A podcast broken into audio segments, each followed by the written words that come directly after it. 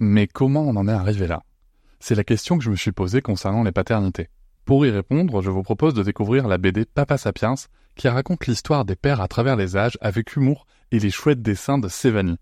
Elle va paraître le 6 juin prochain. Vous pouvez la précommander dès maintenant et avoir un cadeau idéal pour la fête des pères. Alors rendez-vous dans votre librairie préférée ou dans les liens en description de l'épisode ou sur mes réseaux sociaux. Et salut Bon, on est le 31 août. Hein. Euh, dans quelques jours, c'est la première rentrée de Sarah. Voilà, il y a beaucoup de choses en ce moment. Euh, je voulais te faire un petit retour sur, euh, sur tout ça. Alors, il y a peut-être du bruit. Je fais des courses en même temps. Tu vois, je suis au, au Carrefour. Et, euh, et donc, je voulais te raconter quelques trucs. Parce que, figure-toi que du coup, Sarah s'implique euh, dans son rôle de, de grande sœur. Mais, mais rien n'est jamais simple, hein, tu sais, avec les enfants. Enfin, en tout cas, avec les enfants, avec la parentalité. Et du coup, euh, truc hyper intéressant, elle a commencé à sélectionner des jouets, euh, toute seule. Hein. Elle a commencé à sélectionner des jouets qu'elle n'utilisait plus pour euh, son petit, ce qui devrait être son petit frère ou peut-être sa petite sœur, on verra bien. Et et voilà, et j'ai trouvé ça génial, tu vois. Et, et donc tu vois, donc t'as as ce sentiment où tu te dis putain c'est super quand même. T'as vu, elle, elle, elle sélectionne des jouets pour, pour, pour son petit frère, ça va être trop bien, elle est à fond. Et euh, je crois que c'est le lendemain soir, au moment du coucher, euh, elle me... Alors bien sûr, tu vois, on en parle régulièrement hein, du bébé. Alors avant de continuer, c'est vrai, avant de parler de ce fameux coucher, euh, faut aussi savoir qu'elle a mis son, tu vois, sa tête sur le ventre de... de de, de Noëlla euh, en disant qu'elle entendait le cœur du bébé et tout machin. Voilà, on laisse se faire la connexion, on se soucie pas de savoir si c'est vrai ou faux, on s'en fout. On laisse se faire la connexion comme elle, elle souhaite. Mais le truc, c'est que donc je reviens à ce fameux coucher. C'est un peu décousu, hein, tu m'en veux pas. Euh, je reviens à ce fameux coucher et euh, si tu veux, elle me dit papa j'ai peur. Je dis ah bon, qu'est-ce qui te fait peur? Elle me dit je pense que je serai une mauvaise grande sœur.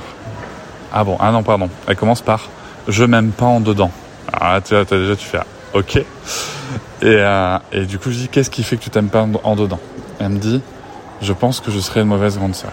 Je dis, ah bon, qu'est-ce que c'est une mauvaise grande sœur? Et elle me dit, bah, je sais pas. Je dis, d'accord, et du coup, c'est quoi une bonne grande sœur? Elle me dit, bah, je sais pas. Je dis, à ton avis, qu'est-ce que c'est un bon parent? Elle me dit, bah, c'est un parent qui aime ses enfants. Je dis, bah oui, en fait, c'est un, un parent qui aime ses enfants tout le temps. Même quand l'enfant est fâché, même quand le parent est fâché, même quand l'enfant est joyeux, même quand le parent est joyeux, est-ce que tu penses que euh, maman et moi, on est des bons parents? Elle me dit, bah oui. Je dis, d'accord, est-ce que tu penses que tu serais capable d'aimer ton petit frère ou ta petite sœur, même quand tu seras fâché? Elle me dit, oui. Je dis, même quand tu es joyeuse? Elle me dit, oui. Je dis, bah alors pourquoi, pourquoi tu serais une mauvaise grande sœur? Moi, je pense que tu seras une super grande sœur. Je dis, même, même quand tu n'auras pas envie de passer du temps avec ton, ton petit frère, ta petite sœur, tu seras une super grande sœur. Et euh, bon voilà, et on est resté là-dessus. Et après, elle me dit, oui, mais j'ai peur de me euh, de me tromper, tu vois. J'ai peur de, le, de, lui faire mal.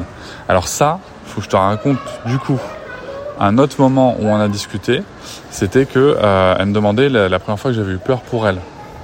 Et je lui dis, ben, la première fois que j'avais peur pour toi, ben, c'est quand t'es né, parce que t'étais le premier bébé que je tenais dans mes bras, tu vois. Et j'avais peur de te faire mal, j'avais peur de mal faire, j'avais peur de te casser. Et du coup, elle, me redit la même chose. Elle me dit, euh, j'ai peur quand bébé sera là, de le porter, de le, de le blesser euh, et, et, de le briser en mille morceaux. je dis, bah écoute, c'est normal ça, d'avoir peur. C'est ok, tu vois, tu te rappelles, moi aussi j'avais peur et tout. Et en fait, tu sais comment j'ai fait pour, pour avoir moins peur et pour pouvoir me lancer? Elle me dit non, je dis, bah je me suis entraîné. Du coup, j'ai proposé qu'on achète un petit poupon pour qu'elle s'entraîne avec les gestes euh, à faire avec un bébé. Et euh, je pense que je vais l'acheter aujourd'hui.